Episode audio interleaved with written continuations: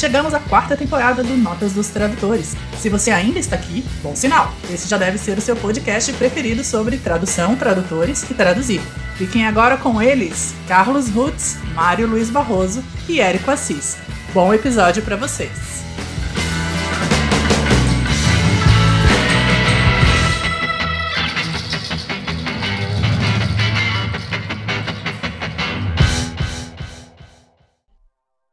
Olá, eu sou Carlos Ruth.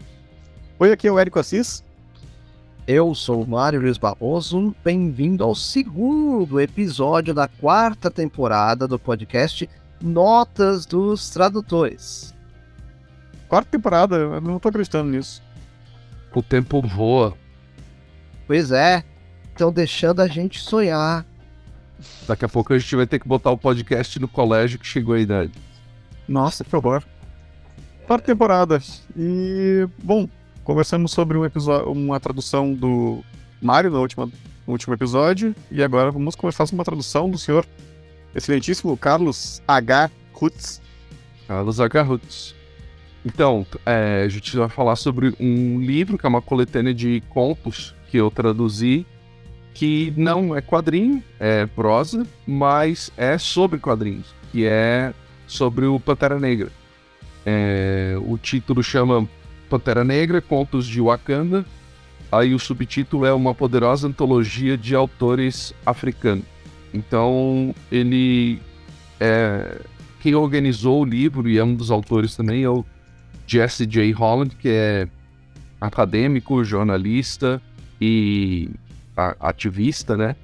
E ele chamou grandes autores para fazer essa coletânea de contos que é como se fosse um grande what if, né?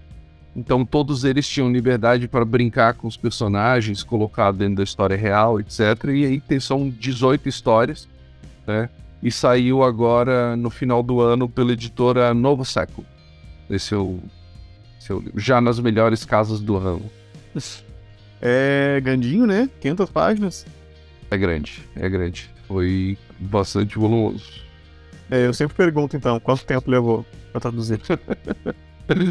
Cara, eu não tinha um prazo urgente, assim, não, não, não, não me foi dado nenhum tipo de pressa, mas eu coloquei que é, por semana eu ia traduzir pelo menos dois contos, assim. Então eu traduzi em dois meses e pouquinho, porque é, teve bastante uh, pesquisa, uh, não tanto é, pesquisando o nome de quadrinhos, etc., mas pesquisa sobre o que seria adequado dizer em cada momento. Então teve muita consulta, muita conversa nesse sentido, mas foi nessa faixa aí, é, é, eu vou dizer umas 12 semanas, dois meses e meio, quase três. Ah, vamos ter que conversar bastante sobre o que pode dizer e o que não pode. uh, Eu tenho a impressão que eu já traduzi alguma coisa esse senhor aí que você falou, Jesse J. Holland, mas não tô achando aqui. Uh, hum. Posso lembrar depois. E. Mas. Bom. Você disse que é tipo o Arif, né? Então eles tinham liberdade de sair do universo Marvel, o tradicional universo de Wakanda dos filmes e da. dos gibis. Uhum, uhum. Então, é, por exemplo, assim, é, um dos autores levou o conto para época da, da Guerra Civil, para a Guerra da Secessão. Então, é, como seria tratado um, um, personagem negro naquela época e como seria ser um super-herói? Ele era um, um, como se fosse um ancestral, o Wakandano do Pantera Negra, que já dominava o Vibranium, né? E só que ele era tratado como uma coisa mais orgânica, assim, não era tão tecnológica como a versão do Pantera Negra que a gente tem hoje em dia. Né? Era uma coisa orgânica, eram micro seres feitos de metal que aí é, envolviam o corpo dele e formavam o traje. É outro, outra abordagem, assim, mas aí é bastante referência histórica, os lugares por onde ele passa. Ele está em Boston, salvo engano. Então, tem bastante referências dos locais históricos, do momento histórico, o que estava acontecendo, é, qual era a relação que se tinha na época entre os soldados ingleses, os descendentes dos independentes, né, do pessoal que gerou independência, então tem, tem uma, a, uma ambientação bem interessante assim de como era a, aquela época pós-independência dos Estados Unidos, mas ainda negoci fazendo negócios e recebendo visitas de soldados ingleses, tem isso. E o que, qual seria o papel de um negro naquele ambiente ali, né?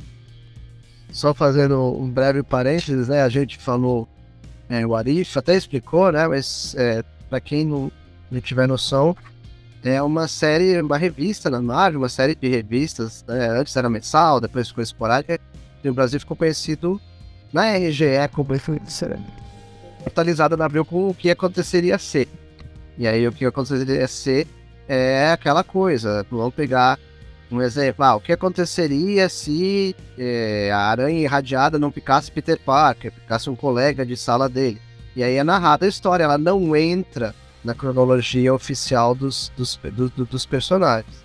Então, só para é, deixar bem claro para quem tiver perdido, né? Às vezes o pessoal ouve o What If, mas uhum. é isso, né? É. E esse conceito é o que tem, por exemplo, nas Graphic MSP, né? Com a turma da Moe. Os autores podem é, ir em pontos que a cronologia NOC, não sei se chega a ser, se a gente pode chamar de cronologia, mas no universo habitual da turma do Limoeiro, uh, é diferente, né? Então, uh, eles podem é, ousar um pouco mais, ir em alguns lugares ainda não visitados. E o, o, os autores tiveram essa liberdade aqui, puderam fazer. Então, uns optaram por ir é, para o futuro, outros preferiram é, entrar muito na, na história com H maiúsculo, na história dos Estados Unidos.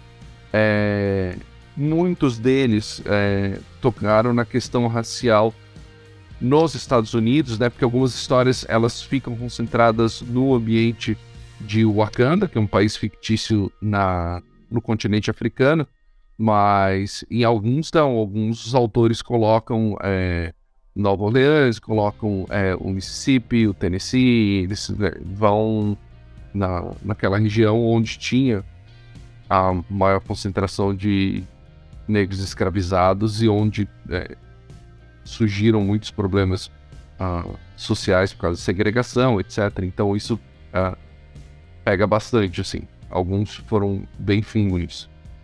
Mas eu acho que vamos, né? Eu quero saber o que, que você teve que pesquisar em termos de cuidados uh, morais aí, é, de linguagem e, e outros. Uhum. Curioso. Uh, então, teve, teve, algumas coisas foram bem práticas, assim. Por exemplo, eu não vou conseguir enumerar porque foram bastantes. Uh, mas, por exemplo, vários tipos de trança foram mencionados, né? E a, a nossa tendência, por exemplo, é, a minha, é, homem, já, se me perguntar penteados femininos, já seria, eu já seria uma negação completa, assim. Ainda mais é, penteados que são é, estilos de cabelo que são étnicos. Então eu preferi consultar. E aí eu consultei a pessoas que tinham contato com um salão de beleza em São Paulo que faz penteados uh, afro. É, especializado nisso. E aí a minha. Eu, aí eu vou botar a decepção, que é a decepção de tradutor. É que os nomes usados aqui são todos em inglês. Eles usam é, os estilos de penteado de, que vieram é, herdados do inglês. Então, não, não tive muita margem para usar algo muito diferente disso, porque não adiantaria eu descrever de outro jeito se em português o nome que aquilo recebe é, é o nome do, do inglês. Então não foi. Você vai pedir no salão de beleza, você vai pedir Exato. inglês aqui também. Exatamente. Tem, tem exemplo de um eu não vou me arriscar agora porque eu teria que pesquisar, abrir o livro aqui e dar uma pesquisada. Mas que tem assim, que por exemplo, o que a gente chama de cabelo, é, por exemplo, dreadlock, né? Então, é, em português chama dread, né? Que é de dreadlock, né? O, o dread. Uh, é só um tipo. Então, é, a gente que não que desconhece o tipo de penteado, chama todo tipo daquele tipo de. É, aquelas tranças individualizadas que são às vezes penteadas juntas e amarradas juntas num rabo de cavalo. Eles têm. Cada um tem um nome do tipo de é, trama que é feito para montar a trança, do tipo de. É, do que se usa para amarrar, se é um fio, se é uma cera, se é uma conta, uma miçanga. Então, tudo isso é, altera os nomes. E a gente tem a tendência de olhar aquilo e chamar tudo de dread. Ah, era, era uma pessoa que usava dread. A gente bota tudo no mesmo. E não é. Eles têm cada um um nome. Então, isso foi uma coisa que me surpreendeu bastante. E... Mas os teus entrevistados, eles disseram que os nomes diferentes para esses tipos diferentes de dread? Sim, porque apareceu um tipo e aí eu perguntei, ah, isso é tal coisa. Então, é, para quem conhece o universo, eles não fazem esse tipo de confusão. É bem claro o que, que é um e o que, que é outro. Aí eu tô dizendo eu como é, homem branco e completamente desconhecedor de assuntos capilares, que para mim, se me perguntasse, mostrasse fotos de 10 tipos diferentes, 10 estilos diferentes, eu muito provavelmente ia dizer assim, são todos dread. E não são. Vocês não sabem, gente, vocês estão ouvindo um podcast, né? Mas o Carlão é careca. tá confundido com o JP. Só faltou isso, só faltou isso pra endossar a minha ignorância. o... Tá confundido com o JP Martins, que inclusive estamos gravando em janeiro. O JP acabou de aniversariar. Parabéns aí pro JP. E eu, eu, eu ia fazer. Eu vou deixar duas perguntas técnicas e, e emendar em cima do que o Eric é, colocou. Primeiro, é, você trabalhando com várias coisas de vários ritmos, você prefere trabalhar em paralelo? Ou seja, eu tenho um livro que exige um ritmo de mim, eu tenho um quadrinho. Eu vou fazer um pouco de quadrinho por dia, um pouco do livro. Você prefere trabalhar em bloco? Não, enquanto eu não acabar esse livro, eu não quero ver quadrinhos, né?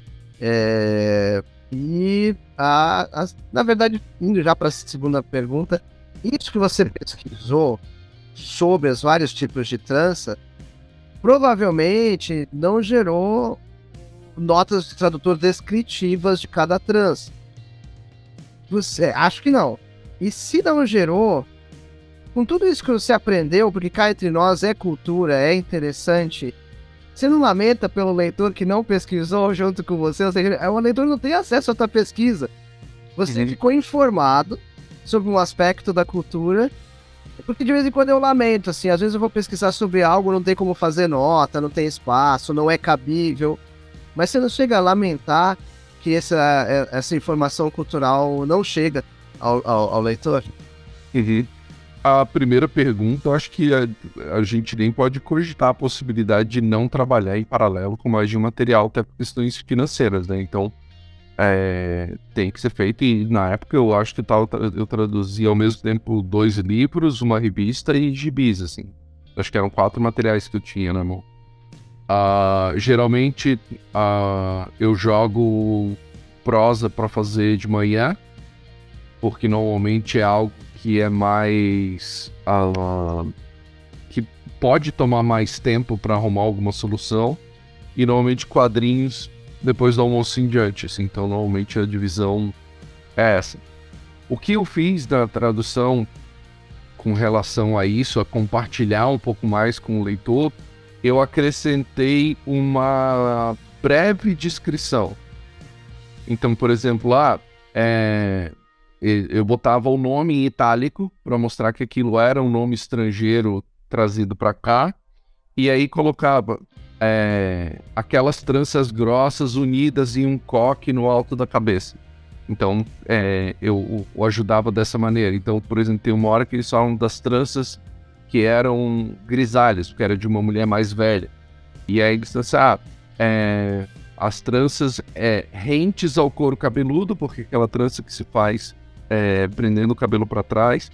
Uh, só que a trança não é solta, ela é presa ao couro cabeludo até chegar na nuca. Uh, e aí eu, eu acrescentava alguma descrição se eu achasse que o original era pouco ilustrativo para o leitor, assim. Não demais, não chega a ser nenhum parágrafo, nem nada disso, assim, é só colocar uma, uma breve situação que talvez é, por exemplo, se for. Uh, se o meu leitor for uma menina uh, negra que está acostumada a fazer variações de penteado em lugares onde as coisas são chamadas pelo nome, uh, ela vai achar aquilo dispensável. Ela diz assim: ah, mas óbvio que esse tipo de trança é desse tipo, assim. Mas ok, é, eu imagino que eu estou ajudando o leitor que é, como eu era, pouco familiarizado com os estilos, assim. É que faz uh, uma coisa que, só para registrar, faz bastante tempo que eu traduzi esse livro. Faz muito tempo. Então, é, eu tenho quase certeza que faz mais de um ano que eu traduzi. Porque esse livro, ele foi retido, vamos colocar assim, uh, junto com os adiamentos do filme do Pantera. E ele foi lançado junto. Não é nada oficial, ninguém me informou disso, eu só percebi isso pelo andamento do trabalho. Que com, quando o filme foi adiado, a gente tem que lembrar que o filme foi gravado no início da pandemia, né? Então teve um, um o filme foi diretamente afetado é, pela pandemia do Covid. E aí tem o problema que tinha é, pessoas do elenco e da equipe que não estavam é, querendo se vacinar, etc. Entrou em outro, é, em outra discussão. Uh, e o filme foi adiado algumas vezes. Uh, então eu percebi que o livro também foi segurado, ele foi retido para sair junto. Então Uh, às vezes o que falta da memória é de alguns nomes específicos, é isso que faz muito tempo e o livro chegou na minha mão muito recentemente. Então, só contextualizando. É, tem falta, fora o detalhe que faleceu, que seria o autor principal, né? Sim, o, o Chadwick Boseman. E até o livro tem uma, uma homenagem a ele feita no, no, nos forwards ali, no prefácio tem, tem um, uma pequena citação, homenagem a ele. Tá? Então, uh, isso foi uma das coisas com relação ao negócio do cabelo. Outra coisa também que uh, em um dos contos, o Killmonger, ele é um professor universitário na Califórnia. E ele toma uma dura da polícia. Porque ele, ele é um negro dirigindo um carro de alto valor. E aquilo é um momento que é, a gente que é brasileiro sabe que acontece com frequência, né? Se um negro estiver dirigindo um carro de luxo, a gente sabe que a chance dele ser parado numa blitz é gigantesca. Então foi uma, uma cena bem forte porque o policial ofende ele. E aí é, é aquela, aquela velha história que a gente já discutiu, se eu preciso ser ofensivo, mas que tipo de palavra que eu vou usar aqui. Então, ah, foi em, em outro momento tradutório que eu deixei as falas do policial mais bruscas. Ele era um pouco mais verborrágico em inglês. Aí em português, é... dificilmente policial é muito verborrágico, né? O policial aqui não é muito de dar semana, ele é mais de cala a boca, senta, levanta, faz, não sei o que, mais de palavras de ordem, né? Muito é, o policial aqui muito militarizado, né? Ele dá comandos, ele dá ordens. Sai, mão para cima, faz isso, faz aquilo. Então, foi uma, uma pequena adaptada que eu dei, assim. É, encurtei e deixei ele um pouco mais uh, xingão. Ele xinga mais, assim. Né? Então, uh, isso foi um, um, a adaptação. Tu lembra dos termos ofensivos? Ah! The N-word, the N-bomb. Uhum. É, o, o, o, termo, o niga, né, que, é o, que eles usam direto é, em profusão. Uh, e uh, variações, assim, né? Mas que pega é, é isso, assim. Ah, é piece of shit e essas, essas coisas, assim. Então, em português, infelizmente, a gente tem referências claras de como um negro é xingado, né? Infelizmente, a gente tem isso uh, vivo na, na memória. Então, não é algo que seja difícil de usar como fonte. O filtro vem do bom senso do que, que a gente está exagerando ou não, mas infelizmente uh, a gente. É, e o que, que tá? Ah, cara me perdoem os ouvintes, mas uh, muito, é, preto de merda, é, preto imundo, essas coisas assim, dá, dá, até um ruim de falar, cara. Porra, mas Sim. Enfim, mas é, é esse nível de, de coisa, assim. Ah, é esse nível de, de, de ofensa e, e xingamento. Não, é, de, é de revirar o estômago, mas vocês, né? Claro que a pergunta é pro Carlão, mas acho que é interessante até o Eric opinar. Vocês acham que o, o público que lida com quadrinhos, leitor, ou o pessoal que se interessa, e o pessoal que é, se interessa né, por, por assuntos é, de, de, de, dessas ofensas mesmo. Você acha que o público brasileiro, o povo brasileiro, tem maturidade para pegar uma obra dessa e ter clara noção que, sim, olha, isso aqui não é o tradutor que está dizendo? Afinal de contas, é nota dos tradutores, né? Então, são perrengues ou não dos tradutores. Vocês acham que fica claro para o leitor? Não, isso aqui é algo que parte é, do autor cara, entre aspas, muito entre aspas, só está traduzindo, né? Sem querer desmerecer o nosso trabalho. É, eu, eu acho que sim, vai pensar que parte do tradutor e também acho que tem que ter. Uh, como é que você falou? Uh, maturidade para entender que também não vem do autor, vem de um personagem que o autor sim, inventou, né? Sim, sim, exato. Uh, e o personagem tem uma personalidade X né? E por isso ele fala aquele tipo de coisa. Eu não sei se o, o leitor, né? Acho que não existe essa figura o leitor. Tem leitores e leitores, e... mas espero que, que todos. Eu sei que não vai ser todos, mas espero que todos tenham maturidade para saber que é um, é um personagem X uhum. e um, policial racista, né, que tá usando esses termos ofensivos. Uhum. Às vezes, na verdade, a melhor forma de você criticar alguma coisa dentro da tua arte, seja teatro, seja até poesia, seja cinema, seja quadrinhos, é você mostrar a dura e condenável realidade e colocar um contraste para assim, olha, que a pessoa perceba que é uma pessoa completamente errada, com ideias erradas, que está agindo daquela forma. Né? Uhum. Uhum. O, uma coisa também que vale a pena é, lembrar, eu falei no começo, mas frisar que trata-se de uma obra engajada, né? É, uhum. Todos os envolvidos são ativistas, então é, eles mesmos são os leitores sensíveis, né? Eles não, ah, são histórias que tão, são fictícias, mas nitidamente as referências são muito vivas, assim, porque a descrição do que eles passam sendo ofendidos ou nas ruas, etc., uh, tem, tem histórias que é, usam lendas e mitos para contar. Então, ah, existia em nosso reino uma lenda de que o primeiro Pantera Negra surgiu. Então, eles ah, têm uma coisa meio ah, mística, assim. Tem tanto realidade muito nua e crua e tem muita fantasia, mas é, nitidamente todos os autores ali aproveitaram o espaço para botar muita referência. Então tem personagens fictícios que a gente é, sabe, a gente nota que são personagens reais é, do movimento é, pelos direitos civis, né?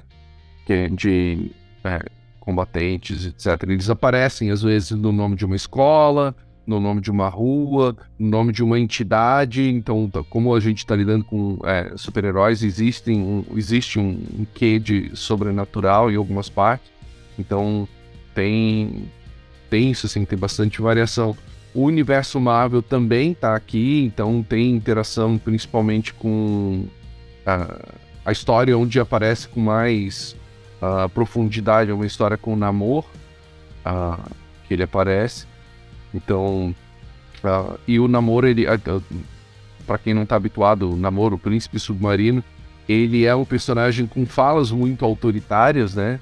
Ele é um, ele é o, o imperador de Atlântida, né? Isso. O, é Atlântida mesmo, né? Agora uhum. falei isso assim, meu Deus. Se falei do Aquaman que misturei os dois, fudeu. Ele divide a trono com o Aquaman, mas. É.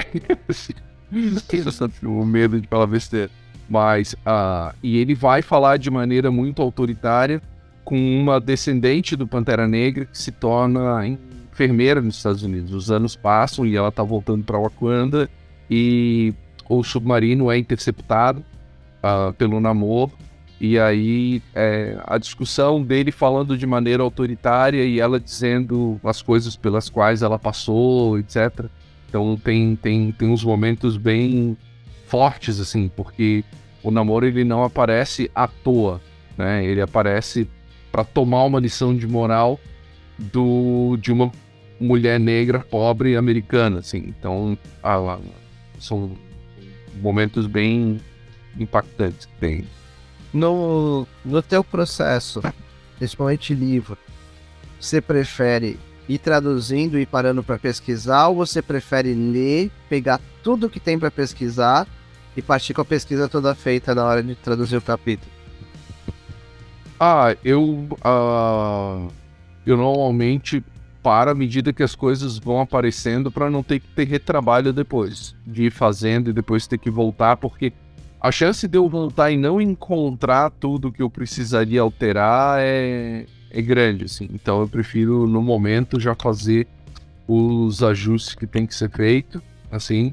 Então, uma das coisas que eu percebi no começo foi que precisaria uma leitura sensível em português. Eu recomendei na entrega do material, mas não, não tive feedback se foi feito ou não. Não sei se isso aparece nos créditos ou não, não, não, não localizei, mas pretendo em breve reler detalhadamente, fazer algumas comparações para ver se ah, teve alguma alteração no, que eu é, traduzi com o que chegou ao papel. Né? Mas normalmente eu prefiro ir resolvendo quando aparece, mas eu não gosto de deixar para depois, não. Eu tava vendo isso também aqui da revisão sensível, se aparece alguma coisa no, nos créditos aqui, né? Na folha de, de rosto. Uhum. E não, não tem nada, né? Sobre isso. Uhum. Tem, claro, preparação de texto, tem revisão e pode ter sido feito também por pessoas uh, especializadas nisso e a gente não tá colocado aqui uhum. se é. Mas você acha que, que precisava mesmo? Depois da tua ah, pesquisa? Eu acho que eu, eu recomendei como uma última barreira, assim. Uhum. Que, é, de novo, como é uma obra engajada e ela não foi traduzida por alguém é, engajado ou estudado no tema, uh, eu achei que seria recomendável como uma última barreira, assim. Até por coisas. A gente tem que é, lembrar que nem tudo vem das nossas decisões de tradução, né? Algumas coisas podem vir da nossa barbeiragem por ignorância mesmo. Coisa que a gente não imagina que pode ser sensível, mas que é, né? Algum tema, alguma coisa. Então, é, foi uma recomendação nesse sentido. Até porque uh, são 18 contos, tá? Salvo, salvo engano, são 18 contos, alguns bem extensos. Uh, e os personagens falam de maneira muito diferente. Então, tem, por exemplo, uh, história só sobre as Dora Milaje, que são a guarda imperial do Pantera Negra, né? Então, todo, todo aquele jeito de falar é, militarizado, dando instruções o tempo todo, brusco, com hierarquia. Uh, então, quando se refere a ele, é majestade, é sua alteza real, etc. Então, tem esse cuidado.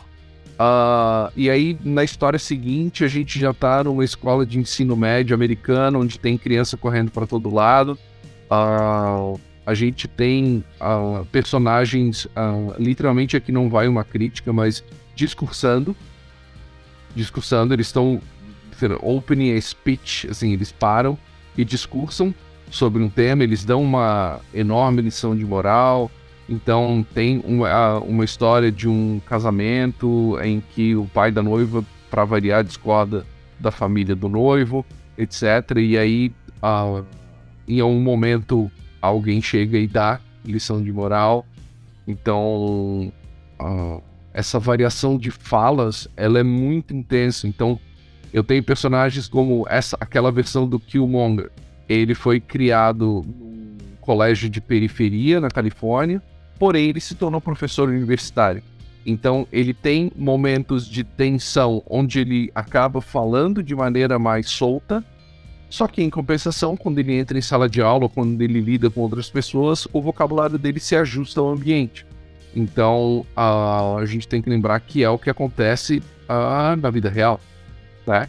Uh, na vida real, isso acontece com frequência. Então, é, num ambiente a pessoa se sente à vontade para falar de um jeito, uh, em compensação, nos momentos de onde a formalidade é requerida ou quando está diante dos seus pares, ah, aí precisa ter um pouco da a majestade do cargo, né, a liturgia do cargo. Então, essa parte das falas me consumiu muita energia também. Então, a recomendação da leitura sensível era por isso. Era tanta coisa que eu tinha que tanto pesquisar e o esforço de tornar as falas críveis e diferentes umas das outras, que a chance de passar alguma coisa por barbeiragem e ignorância é real, né? É, eu sempre penso nisso também quando um material desses, eu pesquiso até onde eu consigo, e mas fico sempre com receio, né? Se não passou uma coisa geralmente, geralmente gostaria, né, de mais uma pessoa que confirmasse. Tô traduzindo agora um material que precisa de umas confirmações de mais científicas, assim, no, uh, e eu tô pesquisando tudo que eu posso, tentando. Bom, parece que tá certo. Só que gostaria de alguém mais entendido, né, para confirmar isso. Eu entendo acho que eu posso dizer que eu entendo bastante bem de tradução. Agora, dizer exatamente aqui que eu acertei nas, nas conversões de uh, Pascal para sei lá que outra medida, é bom passar para outra pessoa. Por, por falar nisso, vocês chegam a ter, é, né? Você falou, o Érico falou de alguém mais entendido. Vocês, vocês chegam a ter grupos de é, especialistas, de entendidos para consultas mais constantes, assim? É, sobre temas que desconhecemos, ou né, cada um aqui desconhece, para aumentar a fidelidade do resultado final? Temos, a gente inclusive já fez episódio sobre isso. Chama Notas dos Tradutores. Não, eu tenho já, já coisas. Estamos na quarta temporada. Sabe que em podcast, quarta temporada equivale a 40 anos, né?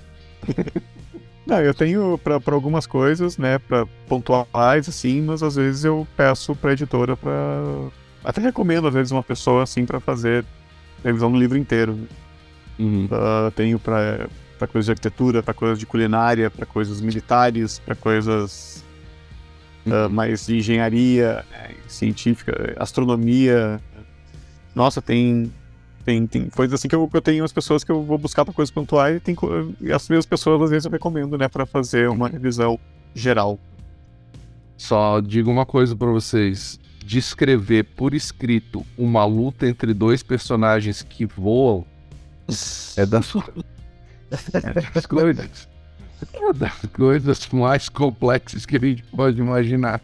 Porque o tempo todo tem que ficar tentando visualizar quem tá em pé, quem tá, quem tá na horizontal, quem tá por trás, tá na frente, no ambiente 3D, que eles estão lutando no céu. Então, se eles estão numa sala fechada, quem tá mais perto da parede tá cornered, né? Tá encurralado.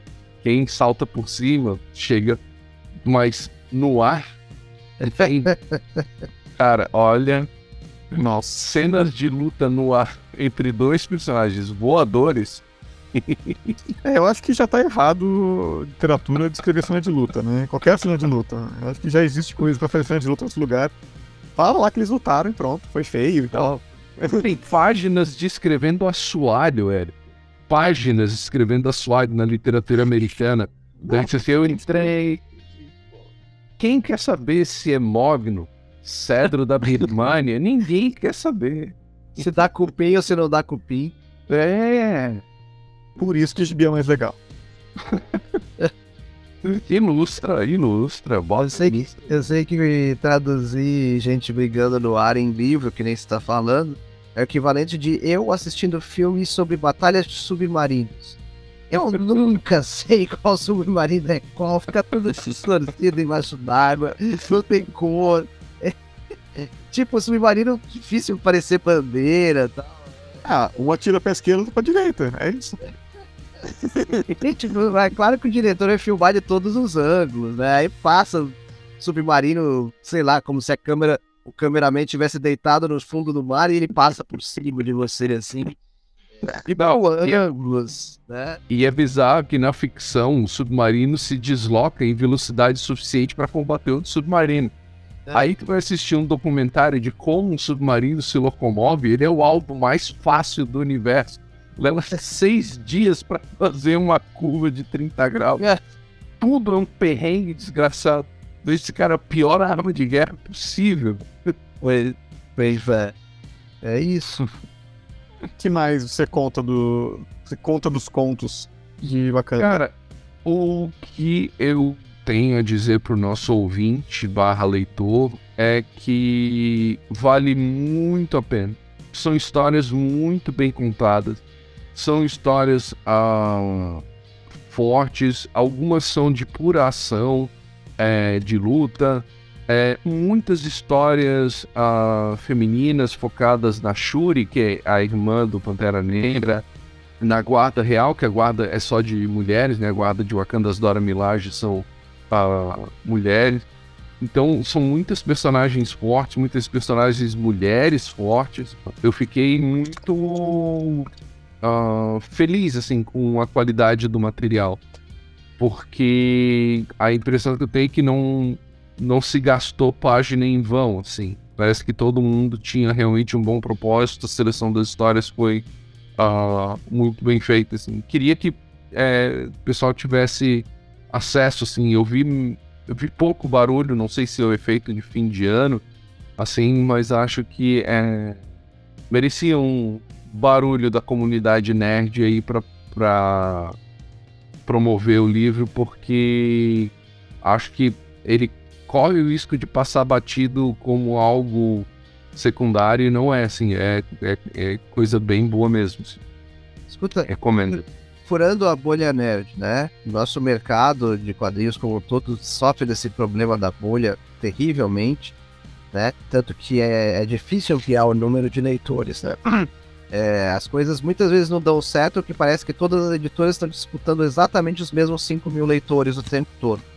E é questão de furar a bolha, né? Eu, por exemplo, eu comentei é, outro dia num programa sobre como uh, os, os gibis, né, produzidos aqui no Brasil pela Ultimato do Bacon sobre o Zico e sobre o Oscar, como eles transcendem. Eu recomendo, eu falei, olha, recomendo esse livro da Ultimato do Bacon, esse gibi sobre o Zico, né? Eu recomendo pro fã do Flamengo, fã do Zico pro fã de futebol recomendo esse livro do Oscar, pro fã do Oscar, fã da, do basquete, mas fã do esporte como um todo, porque tem uma, uma questão de competitividade, tem questão de Olimpíada. Você não acha que esse é o tipo do livro, ainda mais com essa qualidade de escrita, pra furar a bolha? Escuta, o cara nunca leu quadrinhos, mas assim, às vezes é uma questão, dessa fala de engajamento, o pessoal que quer é, engajar, quer ler coisas até positivas, que gerem autoimagens ainda mais positivas, que, é, enfim, material de qualidade nessa área de pessoas que tem uma série de batalhas pela frente também. Uhum. Uhum. Sim. Não, é total, assim, é, é o tipo do material que deveria transcender é, tanto a bolha nerd, como ser absorvido por ela, né? Porque como é prosa, talvez tenha gente que não se interesse justamente por não ser quadrinho, quanto uh, para uh, né, comunidade negra também, porque são histórias é, muito fortes, muito é, impactantes, bonitas, e a gente não, não, não pode esquecer que existe um paralelo com o que aconteceu no Brasil, tá? Com os anos de escravidão, ok, tem suas é, características diferentes, mas tem muita coisa em comum. Então, é, inclusive, numa das histórias menciona uh, um ponto de comércio de escravos uh, por portugueses. E aí eles falam assim, ah, os portugueses que eram quem comandava esse ponto de venda aqui e mandavam para América do Sul, Central e do Norte. Então, que, que é, é, o que acontecia, né? Portugal chegou primeiro em alguns países e dominou uh, esse, essa coisa hedionda chamada mercado de gente, né? Então, uh, aconteceu e tem, tem bastante pontos, assim, que a gente uh, vai enxergar história do Brasil também, entendeu? Então, do mesmo jeito que tem é, Nova Orleans, poderia muito bem, com características um pouco diferentes, ser São Luís do Maranhão, entendeu? Why not, né? Por que não? Então, sim, é, tem conexões fortes com a gente. Muito, muito, muito interessante. Tenho que conferir o livro também. Um, é isso, senhores. Isso aí. Pra onde vocês estão indo? Eu tô indo para uma cidade fictícia da Califórnia chamada Copper City. Se ela não for fictícia, perdoe minha ignorância. Érico. É o Érico caiu? Saudades, Érico Assis. Oh, que saudade. Bom, quanto tempo? Eu estou indo para o Mar dos Sargassos. Inclusive, eu tive que pesquisar esse nome para poder escrever direitinho. Um mar totalmente recoberto por algas vermelhas. Uau! Eu tô indo pro norte da Inglaterra só pra uma passadinha rápida para terminar esse livro que tô há três meses aqui da senhora Agatha Christie. Perfeito. Muito bem. Este foi o mesmo episódio do Atos dos Tradutores? Sim. Hasta la Até, vista. até a próxima. Hasta la vista. Falou!